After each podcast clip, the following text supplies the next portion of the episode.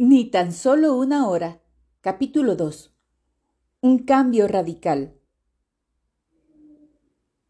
Han pasado casi dos décadas desde ese día en el hospital psiquiátrico cuando entré llorando a la presencia de Cristo y su paz inundó mi ser. Ahora sé que fue lo que me sanó. Por primera vez en mi vida, percibí que Dios me veía tal como era, me conocía me necesitaba y que tenía un propósito para mi vida y que yo lo necesitaba a él. Estas mismas necesidades son esenciales para todo ser humano, incluyéndolo a usted. Usted necesita que alguien lo vea, necesita que alguien lo necesite y necesita un propósito al cual consagrar su vida. No es suficiente entregar su vida a otro ser humano. Volcarse a una profesión y a los bienes no saciará la sed de su corazón. Siempre pendería de la ventana de su alma un letrero con la palabra vacío.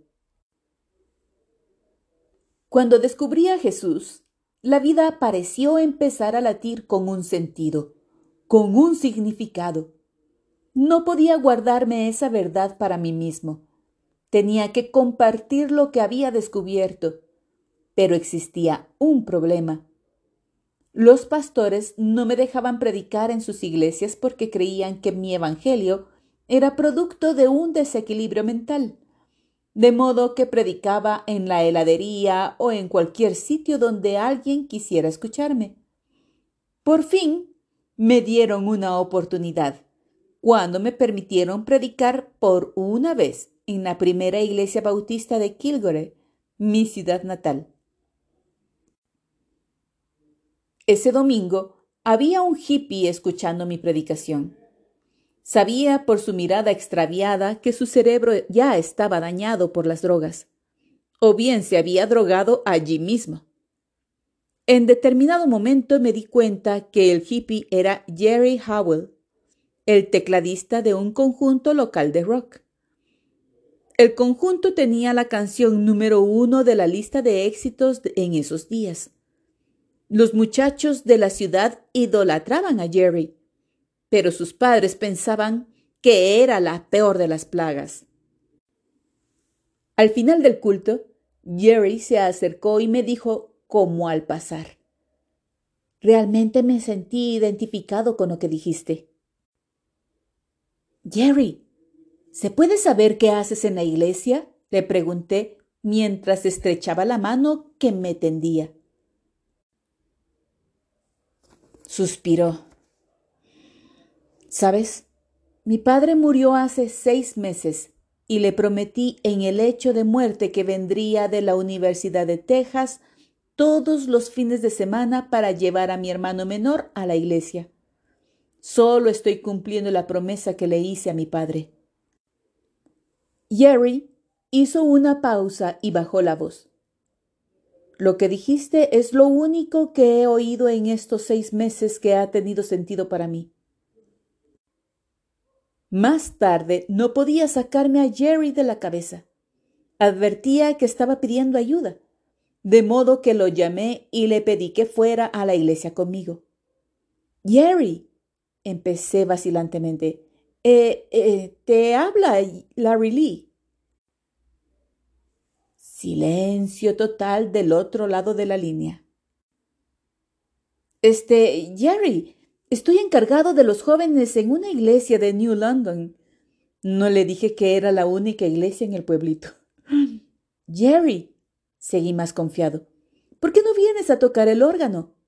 Puedes tocar maravillosa gracia. ¿Verdad? Yo cantaré mientras tú tocas y la iglesia estará llena de jóvenes. ¿Yo? me respondió. ¿Quieres que yo toque el órgano en una iglesia? Yo no estaba al tanto de que durante cuatro años Jerry se había drogado día tras día.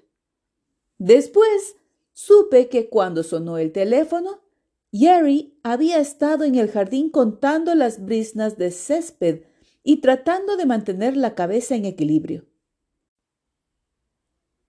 Sí, Jerry, necesito tu ayuda, le aseguré.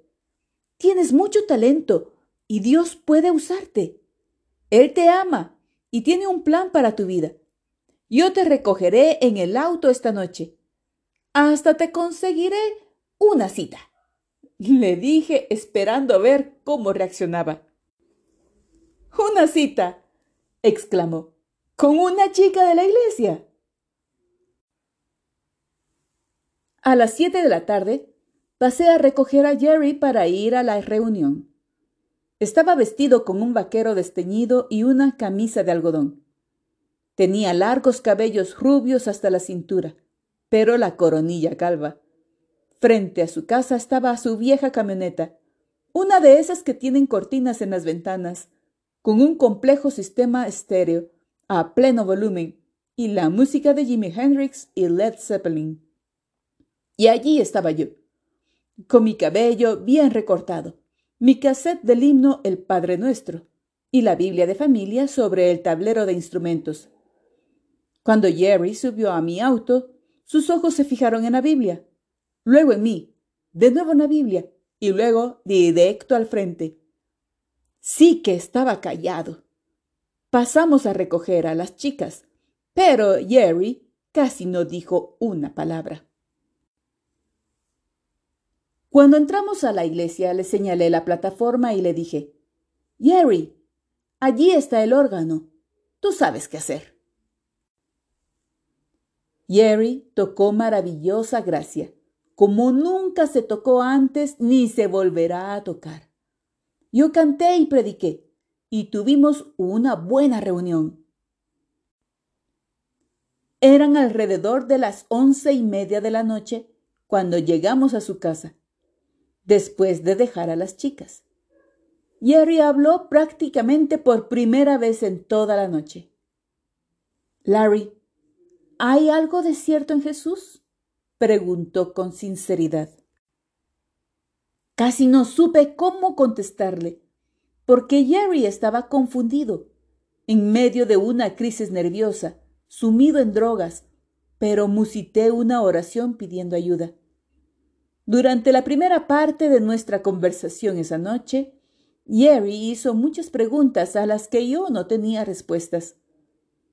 A veces respondía honestamente, no lo sé, Jerry. Pero Dios me dio palabras y continué compartiendo a Jesús. Cuando dejamos de hablar, eran las tres y media de la mañana. Jerry miró fijamente hacia adelante Suspiró hondo y dijo, ¿Y bien? ¿Cómo puedo recibir a Jesús? Y yo, sintiéndome creyente maduro y gran ganador de almas, le dije, lo que haces es abrir tu Biblia en Mateo 5, 6 y 7, que era la única parte de la Biblia que yo conocía. Luego te arrodillas y empiezas a clamar, Jesús, Jesús, Jesús. Y cuando sientes que te conmueve, entonces ya lo has recibido.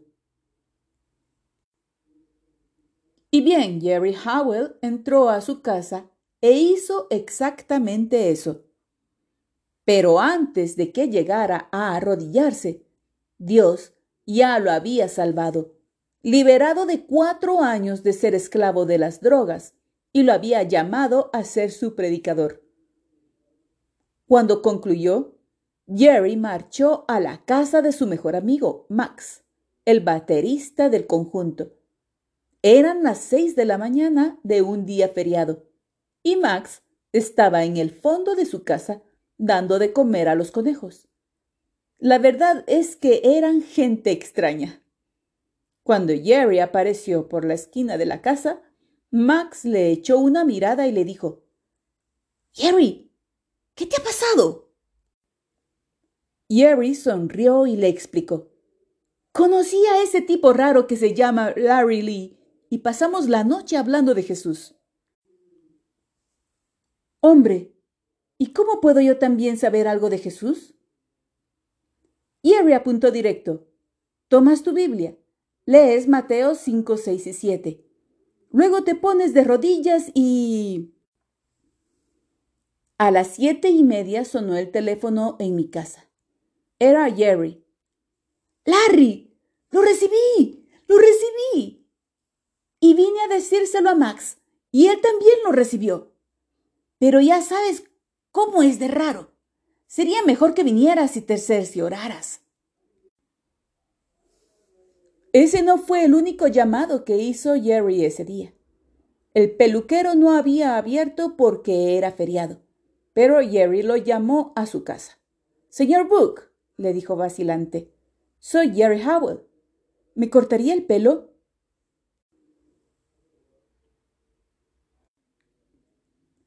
El peluquero no vaciló. Como un relámpago le contestó. Por supuesto, muchacho. Te espero enseguida. Y no pudiendo resistir, agregó. Hace mucho tiempo que estoy esperando cortarte el cabello.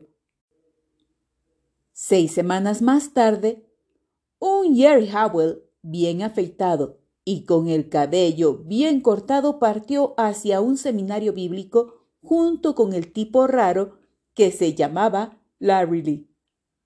Un día Jerry anunció, Larry, Dios me ha llamado a predicar y debo ir a atender una reunión de avivamiento. Y eso fue exactamente lo que hizo. Seis meses después de su propia conversión, Jerry había llevado mil personas a los pies de Jesucristo. Jerry es hoy pastor de la iglesia sobre la roca en Kilgore, Texas, la misma ciudad donde en otro tiempo lo consideraban la escoria de la tierra. ¿Qué fue lo que produjo ese cambio tan radical? Pues bien, Jesús se acercó y le dijo, Yo te veo, Jerry Howell, escondiéndote detrás de tus murallas, y yo te necesito para una tarea especial. Tengo algo por lo cual puedes consagrar tu vida. Todo lo que necesito es oírte decir que me necesitas. Ahora, quiero hacerle una importante pregunta. ¿Qué hay respecto de usted, querido lector? ¿Necesita un cambio radical en su corazón? ¿En su casa? ¿En sus relaciones? ¿Está cansado de las dudas y la incredulidad? Jesús lo ve allí mismo donde está. Él lo necesita para algo especial que solo usted puede hacer. Y usted lo necesita a Él. Jesús cambió a Larry Lee, un muchacho de 17 años internado en un hospital psiquiátrico. Jesús cambió a un hippie de Texas llamado Jerry Howell y puede cambiarlo a usted también. Ni siquiera necesita leer Mateo 5, 6 y 7. Simplemente póngase de rodillas e invoque a Jesús. Y no se preocupe, se dará cuenta cuando ocurra.